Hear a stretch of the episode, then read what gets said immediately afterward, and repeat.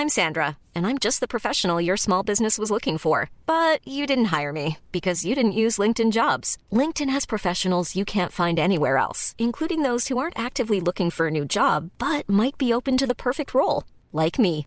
In a given month, over 70% of LinkedIn users don't visit other leading job sites. So if you're not looking on LinkedIn, you'll miss out on great candidates like Sandra. Start hiring professionals like a professional. Post your free job on linkedin.com/people today.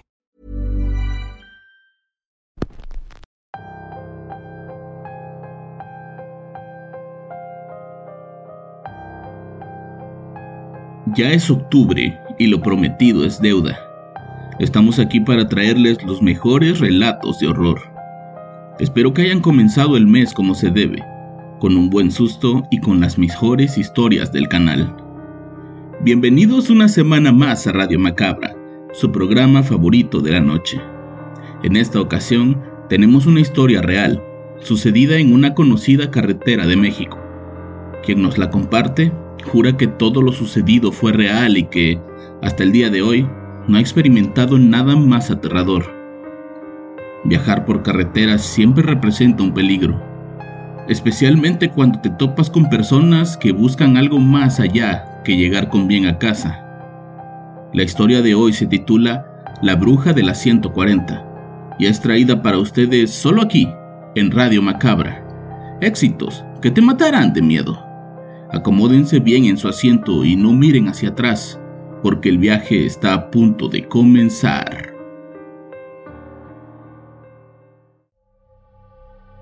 Hola, mi nombre es Jaciel y la experiencia que les quiero contar me sucedió cuando viajaba de la ciudad de Jalapa a la ciudad de Puebla. Generalmente no suelo hacer estas cosas, pero esa tarde sentí que tenía que hacerlo. Ese día terminé subiendo mi auto a una bruja. Era viernes, lo recuerdo muy bien. Yo soy abogado y vivo en la ciudad de Puebla, pero aquel día tenía que ir a hacer unos trámites a Jalapa. Era por un trabajo de un cliente. Originalmente trato de que el trabajo no me lleve más de un par de horas, pero como siempre pasa, las cosas se complicaron y los tiempos se alargaron.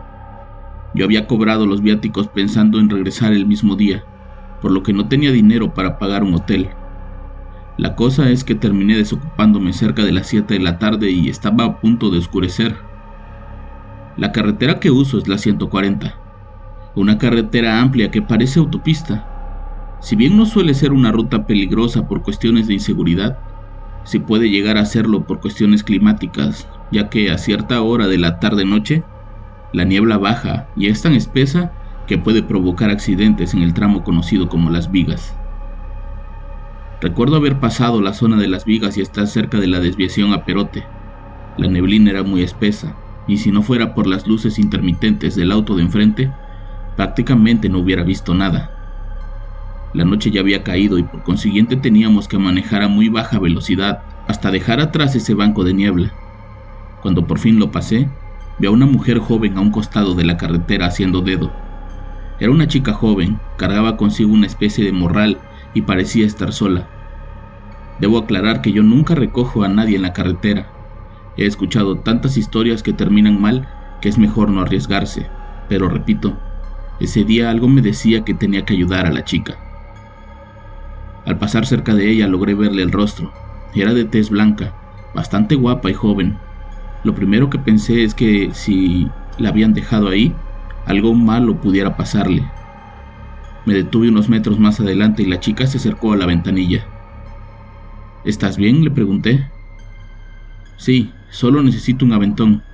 Voy a la desviación de Cantona, me respondió. Cantona es una zona arqueológica muy cerca a la autopista.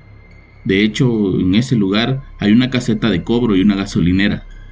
Le dije que sin problema podría llevarla, solo que para mi seguridad tenía que poner su bolso en el asiento trasero. Ella sonrió y me dijo que no tenía problema, que lo único que traía ahí eran flores. Al abordar el vehículo, un fuerte olor a flores impregnó todo. La chica agradeció y no habló mucho durante el camino. Solo respondía a mis preguntas de manera fría. La información que le pude sacar era que vivía en la zona y que tenía que llegar a casa, pero que había perdido su dinero y ya no podía volver en autobús. Por mi manera de hablar supo que era poblano lo cual se me hizo extraño ya que es difícil diferenciar los acentos en esa zona. Avanzamos y cuando estábamos cerca de la caseta de cobro, me pidió permiso para bajar la ventanilla, según ella, porque sufría claustrofobia y quería sentir el frío en la cara. En esa zona suele hacer bastante frío en esa época, y a menos de que seas de por ahí, no es recomendable exponerse a ese clima. Pasamos la caseta de cobro y al orillarme para ir a la gasolinera, la mujer me pidió bajar. Me dijo que caminaría hasta Tepeyahualco, a donde tenía familiares que le ayudarían a llegar a casa. Al bajarse se despidió de mí diciendo, gracias por acercarme, acabas de salvar una vida. Pasé a comprar algunas cosas a la tienda de la gasolinera y a llamar por teléfono a mi mujer. Quería avisarle que ya iba en camino y pedirle que me tuviera preparada la cena, pues tenía varias horas sin comer. No le quise decir lo de la chica para no preocuparla, pues sabía que no le iba a gustar. Era una de las reglas de la familia, no subir nunca a nadie en la carretera. Avancé por la misma carretera y no sé si fue porque había tomado mucha agua o por el frío de la noche, pero me dieron muchas ganas de orinar.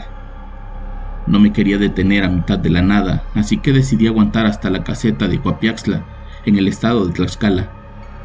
Faltaban varios minutos y kilómetros, pero créanme, en este país no es para nada seguro bajarse del auto a mitad de la carretera. Estaba tal vez a unos cuatro kilómetros de la caseta cuando, ante mí, vi de nuevo a la mujer que había bajado minutos antes en Cantona.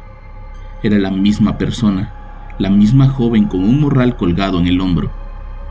Por un momento pensé que estaba alucinando, que las ganas de orinar me estaban afectando, pero al pasar a su lado le vi la cara y solo me sonrió. Esta vez fue una sonrisa tétrica, la más tétrica que jamás he visto en mi vida. Aceleré lo más que pude y llegué rápido a la caseta. Al ver aquellas luces me sentí más seguro y tranquilo. Bajé del auto y corrí de inmediato al baño, únicamente para darme cuenta de que ya me había orinado. Regresé al auto para que nadie me viera la mancha oscura de mi pantalón y para llamar de nuevo a mi mujer. En ese momento le conté todo y como era de esperarse, me regañó por romper una de las reglas que teníamos. Trató de tranquilizarme pues sabía que aún me faltaba un buen trayecto hasta la casa. Me dijo que todo podía ser producto de mi imaginación y que lo mejor era rezar durante todo el camino para que pudiera llegar con bien. Al colgar, recordé que traía unos pants en la cajuela, así que los saqué y me fui a cambiar al baño. Allí estaba un hombre, un trabajador de la empresa de peajes. Al verme, me hizo un chiste, pues se dio cuenta de lo que me había pasado. No le dio tiempo de llegar, ¿eh? me dijo en un tono burlón. Yo solo sonreí y me metí a cambiar.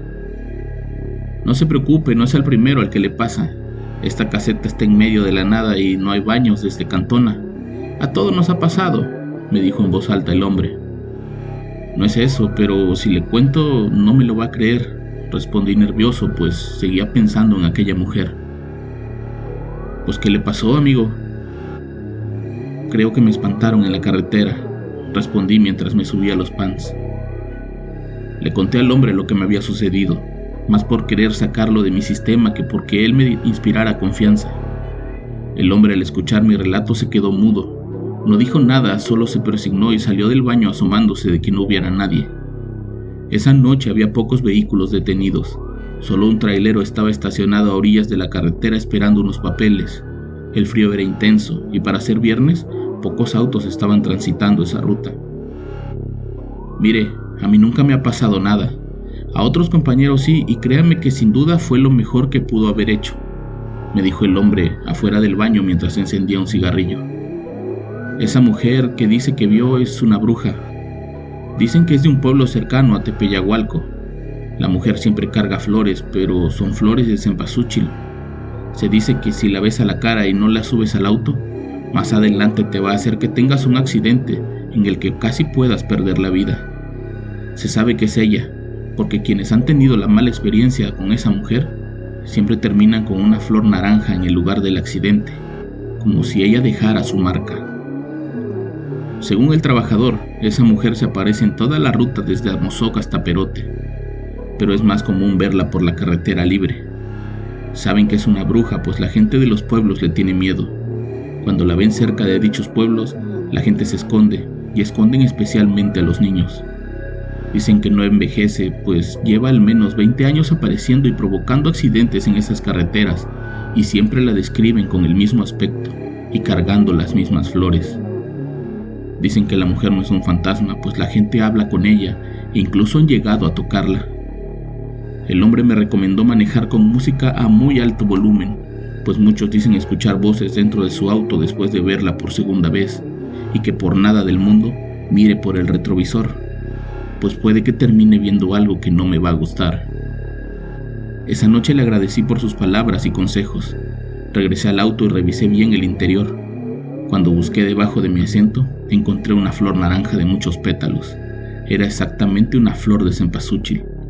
Desde el auto se la mostré al hombre, que solo me hizo la señal de que la tirara, lo cual hice y seguí mi camino. Gracias a Dios pude llegar con bien a casa. En todo el camino no miré por el retrovisor, e hice eso de subir el volumen para no escuchar nada, pero creo que de todos modos nada me iba a pasar, pues al llegar recordé las palabras de aquella mujer al bajarse del auto. Gracias por acercarme, acabas de salvar una vida. Creo que esas palabras no se referían a ella, creo que más bien se referían a mi vida.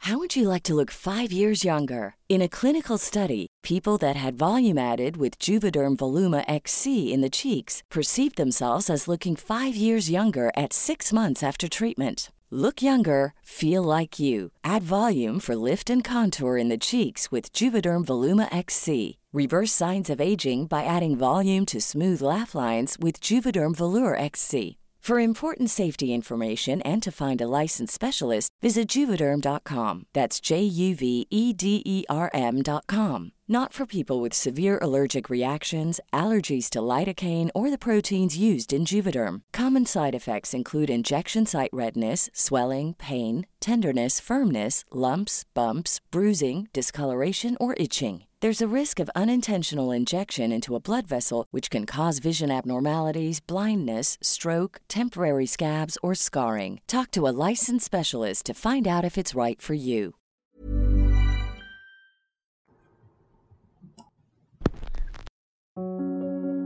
¿Habían escuchado esta historia antes?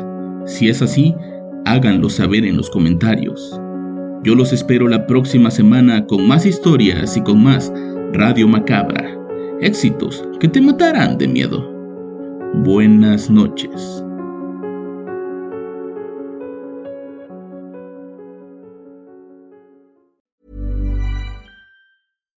If you're looking for plump lips that last, you need to know about Juvederm lip fillers. With Juvederm Volbella XC and Juvederm Ultra XC, your lip look, whether it's subtle or bold, can last up to one full year with optimal treatment and no additional maintenance. Find a licensed specialist and see if it's right for you at juvederm.com today. That's J U V E D E R M.com. Add fullness to lips in adults over 21 with Juvederm Volbella XC or Juvederm Ultra XC. Do not use if you have severe allergies or a history of severe allergic reactions, or if you're allergic to lidocaine or the proteins used in Juvederm. Tell your doctor if you have a history of scarring or taking medicines that decrease the body's immune response or that can prolong bleeding. Common side effects include injection site redness, swelling, pain, tenderness, firmness, lumps, bumps, bruising, discoloration, or itching. As with all fillers, there's a rare risk of unintentional injection into a blood vessel, which can cause vision abnormalities, blindness, stroke, temporary scabs, or scarring. For full important safety information, visit juvederm.com.